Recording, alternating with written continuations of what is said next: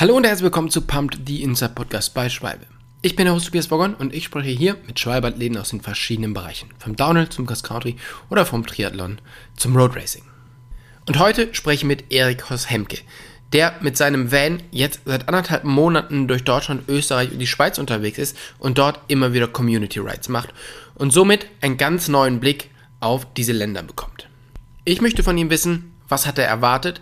Was hat er jetzt für Erfahrungen gemacht? Und wie unterscheiden sich die Länder, Regionen und Leute eigentlich? All das erfahrt ihr in dieser Folge von Pumped.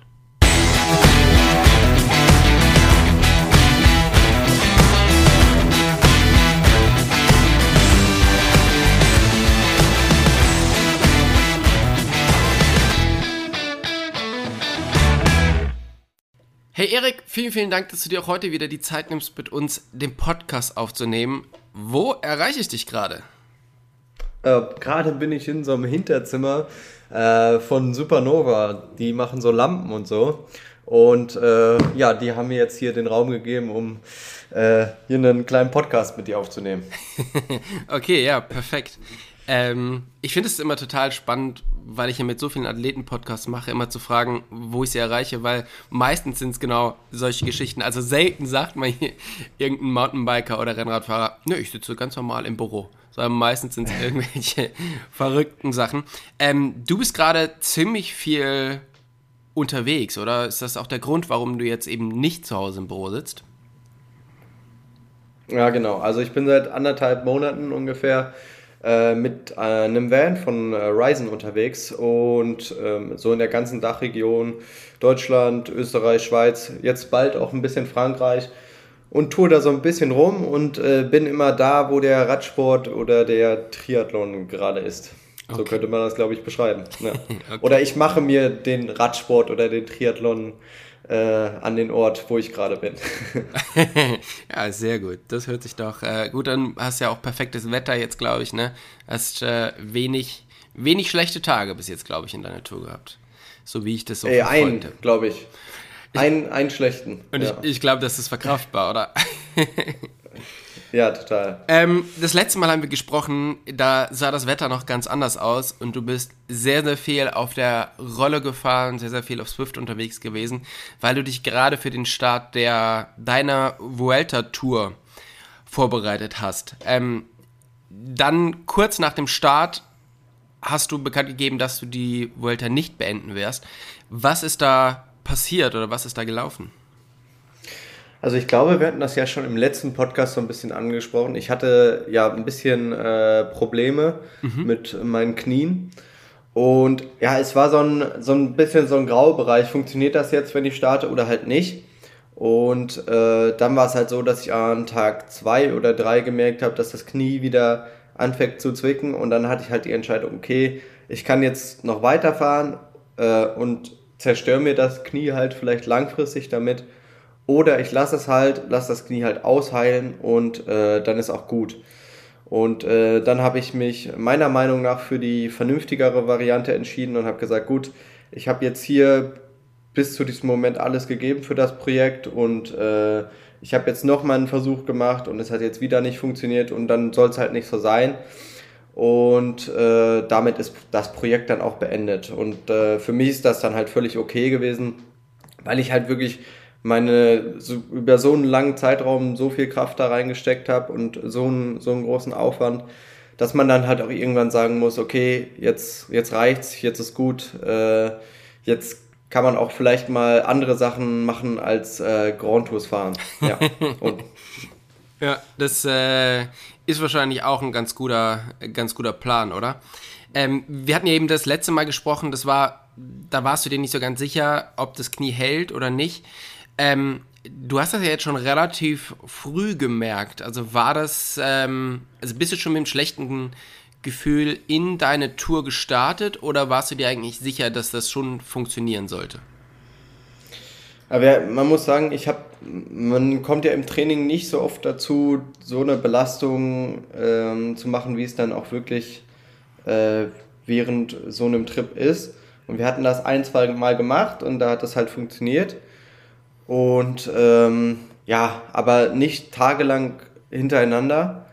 und äh, dann hat es halt nicht geklappt. Wenn ich, ich bin eigentlich davon ausgegangen, weiß nicht, zu 70, 80 Prozent, dass das Knie hält. Und dann war es halt eben nicht so. Das war halt im ersten Moment nun mal stark enttäuschend, aber dann, dann ist es halt so und ich glaube, es ist am besten, wenn man das akzeptiert und dann auf seinen Körper hört und sagt, ja gut, äh, dann muss ich dem Bein halt oder der Sehne halt noch ein bisschen Zeit geben, um auszuheilen und ähm, wenn ich weitergefahren wäre, also sagen wir, ich hätte noch 1000 Kilometer fahren können, äh, und dann wäre das Knie halt richtig kaputt gewesen und dann hätte es wieder ein halbes oder ein Jahr gedauert, äh, bis das Knie dann richtig verheilt hätte. Und ich glaube, das wäre in dem Fall der falsche Weg gewesen. Ja, auf alle Fälle. Ähm, von daher sehr, sehr gut, dass du dich dafür entschieden hast. Ähm, wie lange hast du denn tatsächlich da mit dir gekämpft, ob du jetzt da ähm, die Tour beenden sollst oder nicht? Ähm, ich glaube, es war ein relativ kurzer Entscheidungsweg. Also gerade weil ich halt auch in den letzten Monaten davor schon immer wieder solche Rückschläge hatte und mich mit der mit dieser Sehnen-Thematik und diesem Schmerz relativ gut auseinandergesetzt habe und ich wusste, okay, wenn ich jetzt, also das Zwicken hat angefangen, erst äh, alle paar Stunden, dann war es jede Stunde mal da, dann vielleicht jede halbe Stunde und, ich, und dann habe ich halt gecheckt, okay, äh, nicht mehr lange und dann wird das Ganze halt so wehtun, dass, dass ich ähm, nicht mehr wirklich weiterfahren kann. Mhm. Ähm, nach, nach ein paar hundert Kilometern. Und äh, dann war es eigentlich ein ganz, ganz kurzer Entscheidungsprozess. Dann habe ich mich hingesetzt, habe nochmal kurz durchgeatmet, habe meinen Trainer angerufen und habe gesagt, okay, ich glaube, das, das es dann wohl jetzt. Und dann hat er gesagt, ja, denke ich auch, vernünftige Entscheidung. Und äh, ja, dann ähm, bin ich zu äh, Dominos gefahren und eine Pizza gegessen.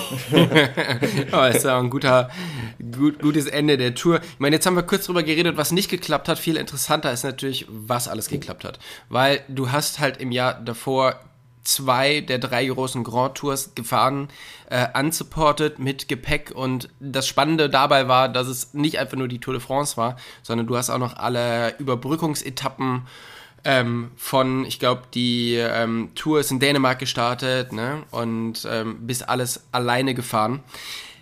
Was hast du denn von diesen, also von der Tour und vom Giro so für dich mitgenommen von dieser Zeit?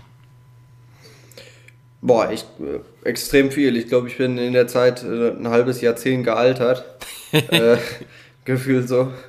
Äh, körperlich als auch äh, geistig. ähm, also einfach äh, sehr, sehr viele schöne neue Erfahrungen. Ähm, ich habe sehr, sehr viele neue Leute kennengelernt. Ich habe richtig viele Kontakte geknüpft. Ähm, ich habe sehr, sehr viele neue Länder gesehen, viele neue Landschaften.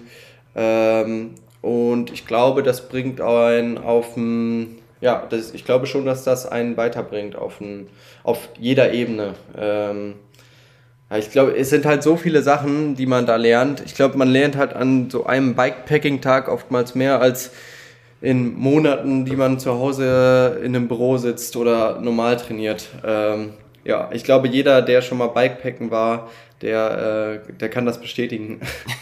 ja, auf alle Fälle. Das, äh, man, es gibt halt immer wieder irgendwelche Probleme zu lösen, ne? ob es äh, das fehlende Essen, das ausgehende Wasser oder das Zwicken im Knie ist. Ähm, irgendwas muss man machen, irgendwie muss man eine Lösung finden und, und ähm, wie du schon sagst, ich glaube, man lernt halt dabei sehr, sehr viel fürs Leben. Jetzt warst du natürlich nicht nur einen Bikepacking-Tag unterwegs, sondern äh, ganz, ganz, ganz viele, also hast sehr, sehr viel gelernt. Du warst aber auch in der Zeit sehr, sehr viel alleine. Ähm, das ist ja gerade bei uns in der Zeit was ja sehr, sehr wenig Leute machen. Wie bist du oder wie hat dich das jetzt im Nachhinein ein Jahr später ähm, verändert oder was hat das mit dir gemacht? dieses Alleine sein? Hm, ich glaube, insgesamt bin ich äh, viel, viel ruhiger geworden und ich gehe anders auf Situationen und auf gerade so Problemsituationen zu ähm, und versuchte halt immer lösungsorientiert zu denken und halt nicht problemorientiert. Mhm. Äh, also ich, ähm, ich, ich habe keine äh, Wutanfälle bei irgendwas, wenn irgendwas halt nicht funktioniert oder so. Oder hatte ich jetzt auch vorher nicht, aber einfach so eine äh, allgemeine äh, Ruhe äh, bei, bei allen Dingen und äh, erstmal über alles nachdenken und ähm, ja, dann machen. Und ähm, ja, was noch? Ähm, ja, das ist ja schon mal wirklich sehr, sehr gut, wenn man das für ja. sich herausgefunden hat und eben so ein bisschen so eine, so eine Ruhe im Leben gefunden hat in unserer stressigen Welt. Das ist ja schon mal sehr, sehr viel wert, glaube ich. Ja. Also. Ja, das glaube ich auch. Das bringt einen auf jeden Fall voran. Jetzt ähm, ist es ja so, dass dieses, ähm, dieses Projekt, was du gemacht hast, das haben vorher ja auch schon andere Leute probiert und bis jetzt hat es noch keiner geschafft. Ähm, und selbst für die Profis, die das ganze Ding supported machen, ist es ihr, glaube ich, extrem schwer, alle drei ähm, Grand Tours in einem Jahr zu machen. Und das, obwohl den, ich sag mal, so ein bisschen der Arsch hinterhergetragen wird. Mit deiner Erfahrung glaubst du, es ist überhaupt möglich, das in einem Jahr alle drei Grand Tours unsupported zu machen? Ja, möglich ist das schon. Aber es ist halt immer, ist so ein, äh, ja, man, man läuft da auf einem sehr schmalen Brett und wenn man halt, äh, es gibt so viele Dinge, die halt schief gehen können und wenn halt ähm, eins schief geht, dann fällst du halt links oder rechts vom Brett runter. Also, ähm, und in meinem Fall war es halt, dass der Körper halt äh, an einer Stelle dann halt aufgegeben hat und dann ist das Ganze halt vorbei. So und es gibt halt viele, viele andere Sachen, die halt schief gehen können. Also du wirst krank, bei du kriegst irgendwie eine Grippe oder du stürzt oder keine Ahnung. Äh, es gibt ja zig Szenarien, die passieren können und von daher ähm, ist das Ganze halt auch extrem schwer. Aber wenn es wenn es nicht schwer wäre, dann hätten das ja auch schon extrem viele Leute gemacht. so, das ist ja, also äh, ist ja in dem Sinne so eine Challenge, ne? Ja, auf alle Fälle. Äh, für dich ist die Challenge aber jetzt beendet, oder? Ähm ja, genau. Also, ähm, ja, wie gesagt, ich habe mich seit äh, so langer Zeit mit diesem Projekt halt beschäftigt. Ich glaube, es sind jetzt schon zu diesem Zeitpunkt über anderthalb Jahre. Und irgendwann, glaube ich, ist es einfach an der Zeit, wenn man da halt mal einen Schlussstrich zieht, sagt, äh, wie gesagt, ich habe ich hab so viel da reingesteckt, so viel investiert und ich habe auch schon so viel erreicht mit dem Projekt. Und dann muss man da nicht äh, so verbissen hinterherlaufen und sagen, ich mache jetzt hier aber noch einen dritten Versuch, weil ich das unbedingt schaffen will. Ja klar wird das jetzt irgendwann klappen, wenn ich jetzt hier nochmal einen dritten Versuch mache. Aber äh, die Frage ist, äh, was wäre das wert? Wen würde es am Ende interessieren? Und äh, ich muss auch sagen, ähm, ich habe schon zwei von diesen drei Kontos gefahren und ob das jetzt für mich wirklich den Unterschied macht oder für die Allgemeinheit, äh, ja, da das wage ich einfach mal jetzt anzuzweifeln. Also wenn man halt drei in einem Jahr gemacht hätte, komplett hintereinander, okay, dann, dann wäre es ziemlich, ziemlich cool gewesen.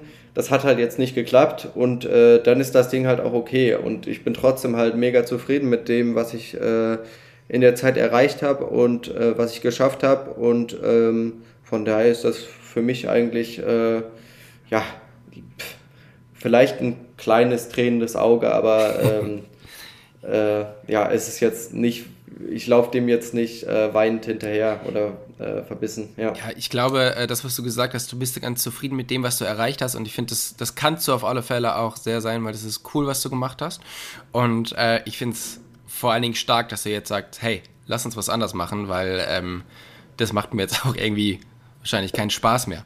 Äh, nach, nach der Tour de France machst du dieses Jahr ja wieder eine große Tour und zwar ja, die Deutschland-Tour. Aber irgendwie ein bisschen anders. Und zwar äh, bist du jetzt, wie wir ja schon gesagt haben, äh, mit einem Van unterwegs und fährst für Ryzen und äh, teilweise auch für Schwalbe so Community Rides. Wie bist du denn dazu gekommen? Boah, wie genau das entstanden ist, ähm, weiß ich gar nicht mehr so genau. Also ich habe äh, letztes Jahr war ja auch die Wiebke dann in Frankreich da und hat mich besucht zur Tour de France mit dem Van. Mhm. Und da habe ich mir gedacht, ja, wäre eigentlich, also zu dem Zeitpunkt wäre eigentlich ganz nice, jetzt auch mal nicht im Zelt zu schlafen. Und äh, dann hat Ryzen halt auch jemanden gesucht, der das für das nächste Jahr, also dieses Jahr, macht. Und dann habe ich gesagt, ja gut, ich habe für den Zeitpunkt jetzt gerade noch nichts vor, dann äh, mache ich das halt jetzt.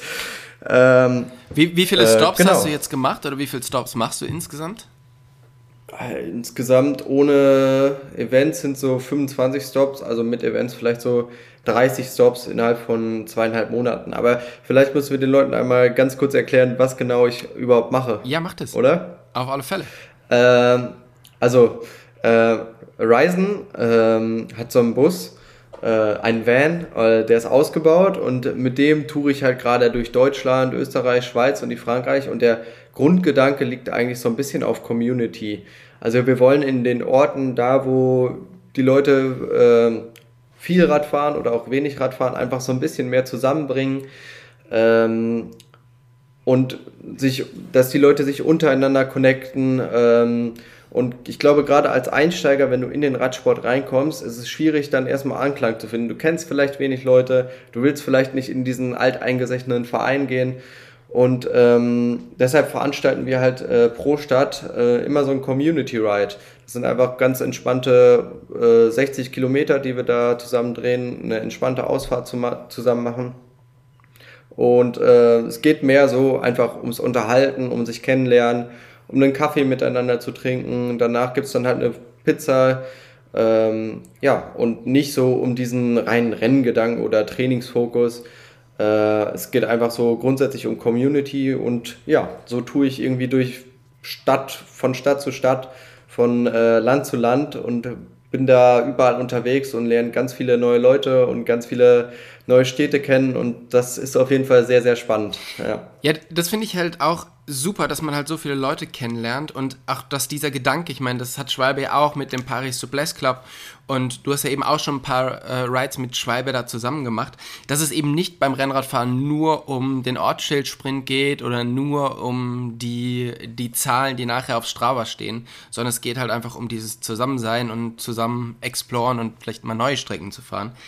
Und bei ja, über 20 Stops hast du natürlich auch ganz, ganz viele unterschiedliche Menschen in unterschiedlichen Regionen kennengelernt und hast auch so die Region selber kennengelernt. Und was mich halt jetzt interessiert ist, ähm, wenn wir jetzt nur mal auf Deutschland gucken, wie ist denn so das Radfahren in Deutschland? Boah, wie ist Radfahren in Deutschland? Also ähm, Deutschland hat extrem viele unterschiedliche Facetten. Also ähm, manchmal denke ich mir, ey, ihr müsst gar nicht alle nach Mallorca fahren äh, in Sommerurlaub. Äh, ich bin hier gerade in Deutschland irgendwo am Arsch der Welt und es ist super, super schön. und es, Deutschland hat super viele Ecken, wo ich nicht gedacht hätte, dass es da so schön ist. Mir fällt jetzt zum Beispiel Dresden ein. Da war meine Erwartungshaltung extrem gering. Und es war äh, super schön. Wir waren da irgendwie, ich weiß nicht, 60 Leute oder so oder 50, mhm. irgendwie so um den Dreh. Und da haben dann eine schöne Runde zusammen gedreht. Und ähm, ja, da war ich echt begeistert davon. Und so ist es halt irgendwie in vielen Städten oder auch wenn ich alleine eine Ausfahrt irgendwie mache, äh, da bist du irgendwo in Brandenburg und denkst, ja, hier könnte man eigentlich öfters Rad fahren.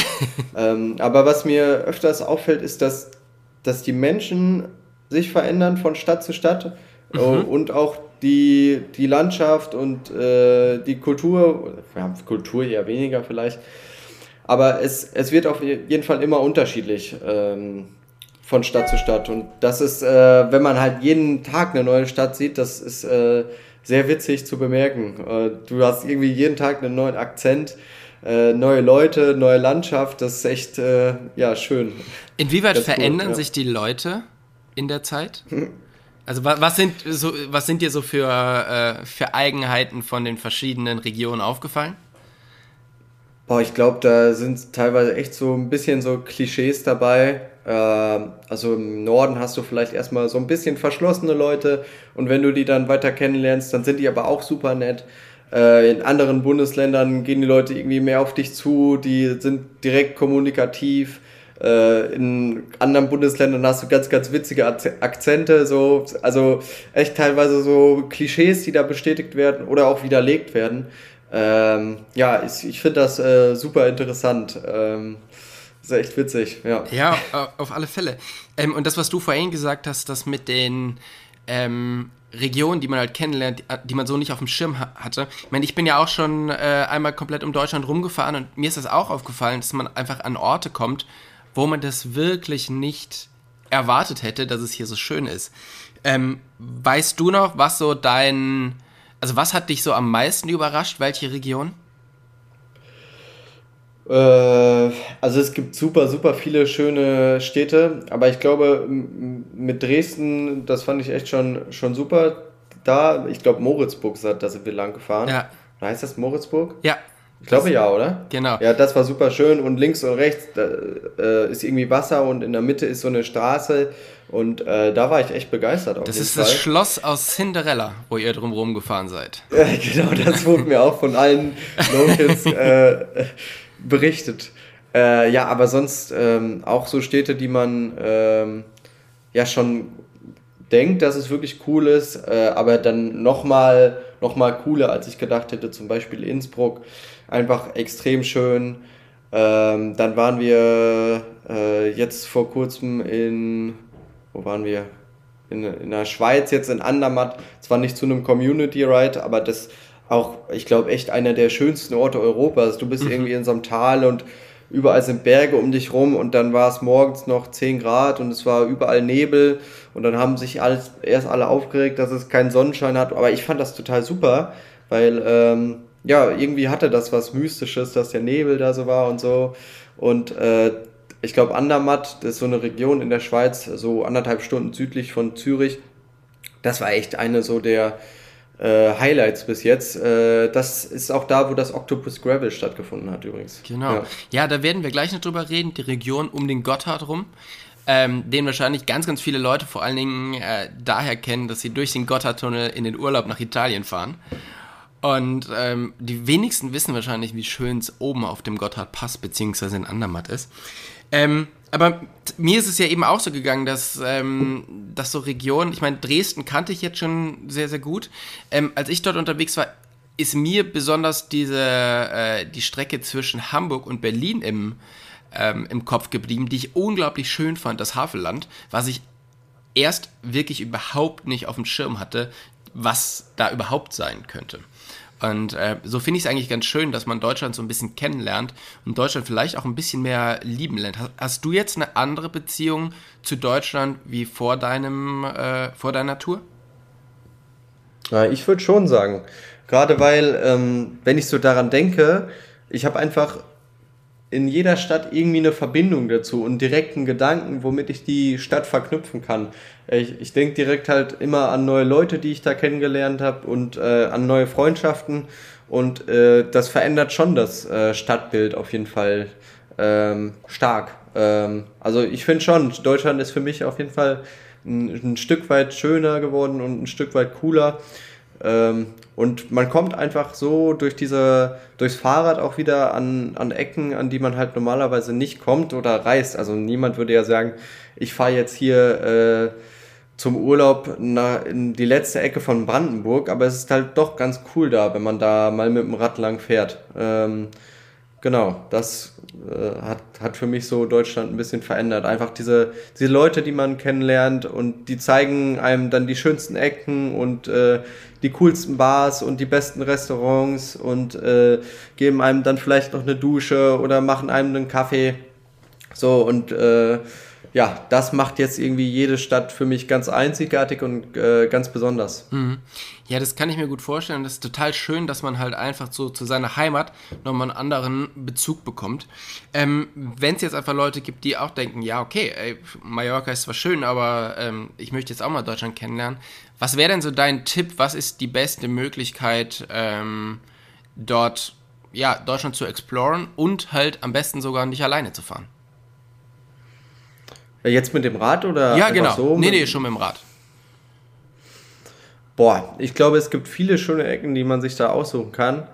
Ähm, kommt natürlich immer so ein bisschen darauf an, was man jetzt selbst bevorzugt, ob man jetzt vielleicht ans, ans Meer reisen will, ob man jetzt Berge fahren will. Ähm, also ich würde, ähm,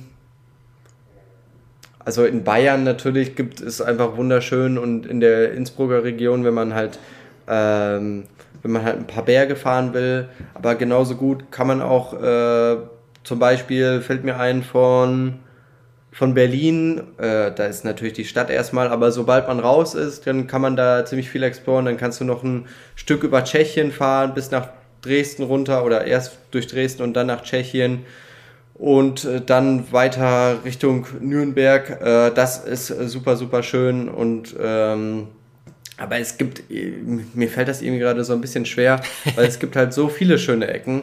Jetzt zum Beispiel, gerade bin ich halt bei Supernova in Freiburg und hier ist der Kaiserstuhl zum Beispiel und hier kannst du auch mega gut Radfahren. Dann ist jetzt hier 30 Kilometer von hier entfernt äh, die, die, äh, die Grenze zu Frankreich. Und wenn du dahin fährst, dann ist es auch wieder super schön. Also du hast irgendwie ganz, ganz viele schöne Ecken und äh, ich glaube, es ist einfach wichtig, dass man dass man einfach rausgeht und einfach mal losfährt. Sucht euch eine Strecke raus auf Komoot oder wo auch immer, sucht euch die Locals, äh, fahrt auch mal irgendwie eine andere Strecke, biegt mal anderswo ab, äh, als, als ihr normalerweise gemacht hättet. Ähm, ja, ich glaube, man muss einfach rausgehen und äh, da ein bisschen exploren. ja, ja, das ist auf alle Fälle immer, immer gut. Und ähm, irgendwie findet man immer irgendwelche schöne, schönen Strecken, egal wo man ist, weil Deutschland einfach so unglaublich abwechslungsreich ist. Und das ähm, hat man, glaube ich, so alles, ja. meistens nicht auf dem Schirm. Du warst dann auch in Italien unterwegs und ähm, da ist ein sehr lustiges Video entstanden. Ähm, wo du einen Pass hochfährst und du wirst so, ja, ein sehr langsam verfolgt von einem italienischen Auto. Ähm, erzähl mal kurz, was ist da, was ist da passiert? Ja, das war noch vor der Van-Tour tatsächlich, äh, ein paar Wochen vorher. Äh, da waren wir gerade so eine anderthalb Wochen zum, zum Shooten, zum Fotos machen und so in Italien. Und äh, ja, waren da an so einem Berg und haben gerade ein bisschen Fotos gemacht. Und äh, dann ist da so ein, ja, so ein ich, älterer Herr in einem äh, klassischen italienischen Fiat äh, vorbeigefahren. Erst, der kam, ich habe das ein bisschen geschnitten, der kam erst mit 80 hinter an, um die Kurve rum, hat dann ganz stark abgebremst und ist dann so zwei Meter hinter mir gefahren oder noch weniger und ist dann in die Leitplanke auf der rechten Seite rein und hat die Leitplanke mit seinem Auto erstmal richtig schön mitgenommen und hat sich da erstmal so ein paar richtig schöne Streifen reingezogen. Dann wollte er wieder anfahren und, hatte keinen Gang drin und hat den Motor erstmal richtig schön hochgedreht auf 5.500 Umdrehungen oder so. so und ähm, ja, das war auf jeden Fall sehr witzig und das Video ist ein bisschen viral gegangen. und äh, ja, äh, auf jeden Fall ist ganz witzig auch. Ich habe unter das Video dann geschrieben Classic Italian Driving Skills. Und das fanden einige Italiener nicht so witzig, die mich dann äh, ziemlich hart beleidigt haben. Also, die haben dann solche Sachen gesagt wie du Nazi und so. Und da dachte ich so, Leute, das ist jetzt wirklich so, nicht so ein großes Ding. Aber die haben sich echt in ihrem Nationalstolz angegriffen gefühlt. Das echt lustig mitzuverfolgen. Ja, also ich, da, es lohnt sich auf alle Fälle, das Video mal auf deinem Instagram-Account anzuschauen. Das ist wirklich sehr, sehr witzig. Aber tatsächlich die Geschichte, dass du dann nachher äh, sehr, sehr viele wütende Italiener in den DMs hast, das fand ich fast noch ein bisschen witziger. Und, ja, ich habe auch Privatnachrichten gekriegt, so, wo die mir Videos geschickt haben, wo sie, äh, wo sie zeigen, wie sie Auto fahren und wie gut sie Auto fahren können. Okay. Also, wo, die, wo die um in den Bergen um Kurve, Kurven driften und so. Ja, okay, ja, ich glaube, du hast da wirklich einen, äh, einen Nerv getroffen und äh, vielleicht solltest du dir überlegen, jetzt erstmal nicht nach Italien einzureisen. also, Gefährlich. Ja, ja, auf alle Fälle. Du bist vor ein, zwei Wochen das äh, Octopus Gravel Race gefahren in Andermatt und im, um den Gotthard rum. Und das gehört zu dieser ähm, Gravel Earth Series, was halt so verschiedene Gravel-Rennen ähm, beinhaltet. Erzähl mal kurz, worum geht's beim Octopus Gravel Race? Ich finde, das ist eigentlich ein mega cooles Konzept, weil es halt darauf ausgelegt ist, dass einfach Leute Spaß am Fahrradfahren haben und es ist nicht, nicht so racy und es geht nicht darum, dass man jetzt die schnellste Zeit fährt. Also grundsätzlich heißt das Gravel Octopus ein Oktopus hat sieben Arme und es gibt halt äh, bei diesem Rennen sieben Bergpässe, die man hochfahren muss. Hoch und wieder runter. Und äh, du kannst vier fahren, du kannst fünf fahren, du kannst alle sieben fahren, wie du halt Bock hast. Ähm, an drei Bergen wird äh, die Zeit genommen und wenn du Bock hast, kannst du die so schnell fahren, wie du willst und damit äh, mit der Gesamtzeit dann das ähm, ganze Rennen gewinnen, aber du musst das auch nicht. Und ähm, du kannst immer wieder zurück, äh, also wie gesagt, du fährst halt den Berg hoch und dann fährst du den wieder runter und äh, kannst dann halt äh, wieder zum Camp kommen und äh, die Pause nehmen, so viel du willst. Ähm, und dann den nächsten Berg in Angriff nehmen. Du kannst zwischendurch ein Bier trinken, du kannst zwischendurch zwei Stunden Mittagsschlaf machen.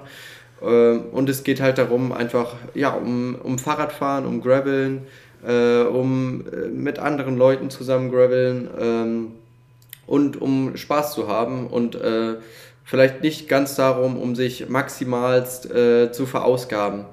Und ich finde, das ist halt ein ganz cooler Ansatz, weil es auch wieder neue Leute einlädt und äh, nicht halt immer die gleichen äh, Leute, bei denen es halt immer darum geht, äh, die bestmögliche Leistung abzurufen oder ähm, ja, so schnell zu fahren wie möglich.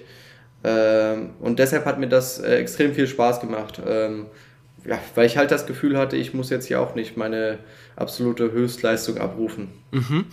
Ähm, das klingt auf alle Fälle super cool und äh, klingt eben so, als ob es halt neue Leute in den Sport bringt, was ich immer total toll finde. Ähm, wie hast du dir denn die Strecke so eingeteilt? Ähm, ich bin, also 8 Uhr war Start, ich bin auch direkt 8 Uhr los und dann äh, bin ich den, den ersten Berg, also ich wusste gar nicht, was auf mich zukommt. Wir sind irgendwie am letzten Abend um 23 Uhr gekommen. Ich habe mir die Strecke nicht angeguckt. Ich habe äh, ich bin irgendwie gefühlt eine halbe Stunde vorher aufgestanden. Perfekte Vorbereitung. und wusste eigentlich gar nicht so genau, was abgeht. Und dann habe ich dann habe ich es mit der, mit der Zeit irgendwie gecheckt, was wir hier, mal, was wir hier so machen. Und dann bin ich den ersten Berg äh, irgendwie komplett hochgeknallt. Ich wusste gar nicht, wie lang der ist und er war sehr, sehr lang dann im Endeffekt. und dann war ich irgendwie als Fünfter, Sechster irgendwie oben und äh, musste mich dann aber auch erstmal zehn Minuten hinsetzen. Und dann äh, danach bin ich die nächsten Berge so ein bisschen äh, entspannter angegangen. Dann bin ich äh, einen Großteil mit der Svenja Beetz gefahren und äh, wir, wir haben in den Zeitzonen sind wir dann ein bisschen schneller gefahren und die anderen Berge haben wir ganz entspannt gemacht. Ich bin dann insgesamt äh, sechs Berge gefahren und die Svenja alle sieben. Mhm. ähm, und ja, es war einfach äh, an, an jedem ähm, Pass angekommen. Oben gibt es dann halt so eine kleine Verpflegungsstation wo du dir Wasser auffüllen kannst und ähm, ja, wo es was zu essen und was äh, ja, isotonisches zu trinken gibt vielleicht. Und dann kannst du wieder runterfahren. Und äh, ja, so haben wir das gemacht an jedem Berg und das war, das hat Spaß gemacht, das war super cool. Ja, ja. das klingt auf alle Fälle, ähm, klingt auf alle Fälle sehr cool. Jetzt muss man natürlich sagen, dass Andermatt natürlich auch schon auf ein paar Höhenmetern liegt und wenn es von dort aus nochmal hochgeht, ähm, ist wahrscheinlich für so, ich sag mal, einen Flachländer schon ein bisschen schwierig, da die Berge anständig hochzufahren, oder? Ich glaube, der äh, Andermatt liegt auf anderthalbtausend Meter ungefähr und wir sind dann hochgefahren bis zweieinhalbtausend. Und äh, ich muss sagen, ich bin da schon ein bisschen anfälliger für. Äh, und ich merke das dann auf jeden Fall immer ein bisschen. Ähm, aber ich glaube, die, die Aussicht und äh, die äh, Landschaft, die belohnen äh, dann einen umso mehr. Also es ist schon wirklich wunderschön. Ähm, wir sind dann da auf zweieinhalbtausend Meter um irgendwelche Seen rumgefahren und man kommt halt doch mit dem Gravelrad nochmal an andere Strecken, wo man halt äh, vielleicht mit dem Rennrad oder auf jeden Fall mit dem Rennrad nicht hinkommt. Ähm, weil das sind halt wirklich ganz abgelegene Wege gewesen, teilweise auch echt mit ja, grenzwertigen äh, äh, Geröll, Bodenbelag, wo man dann vielleicht auch schon mal absteigen musste und schieben musste. Aber äh, ja, das hat das Ganze irgendwie so interessant gemacht und ähm, so cool irgendwie für mich. Äh, und ja, ich habe auf jeden Fall sehr viel Spaß gemacht, äh, gehabt. Ich habe äh, viel gesehen, viele Leute, neue Leute kennengelernt und fand das ganze Projekt echt gelungen, weil danach gab es dann auch äh, noch so ein After, After Race Event, ähm, wo dann alle zusammen gefeiert haben bis spät in die Nacht. Und äh, es war wirklich sehr cool. Ja. ja, das klingt auf alle Fälle sehr, sehr gut und es lohnt sich da sicherlich mal die Augen aufzuhalten, wann das nächste Jahr ist. Jetzt geht deine Van-Tour so langsam zu Ende. Du hast jetzt noch ein paar Stops, aber was hast du geplant für die zweite Hälfte in 2023? Ähm, da, ähm, das ähm, kann ich, glaube ich, gar nicht noch so sagen. Es, es, steht irgendwie noch ein bisschen in Planung. Ähm, und es dauert noch ein bisschen, bis das konkret wird. Äh, ich werde dann wahrscheinlich im September losfahren. So viel kann ich schon sagen. Aber was, was ich genau machen werde, ist ähm, äh, ja gerade noch in Planung. Ja, das habe ich noch nicht äh, öffentlich gesagt. Ja. Okay, ja, dann sind wir gespannt und ähm, egal was du machst, ich hoffe, du berichtest davon auch hier im Podcast und wir hören uns dann auf alle Fälle irgendwann im September oder ein bisschen später wieder. Ich wünsche dir jetzt erstmal ja. äh, einen guten Rest deiner Van-Tour und dann eine gute Vorbereitung auf dein nächstes Projekt. Vielen, vielen Dank für deine Zeit und bis bald. Vielen Dank.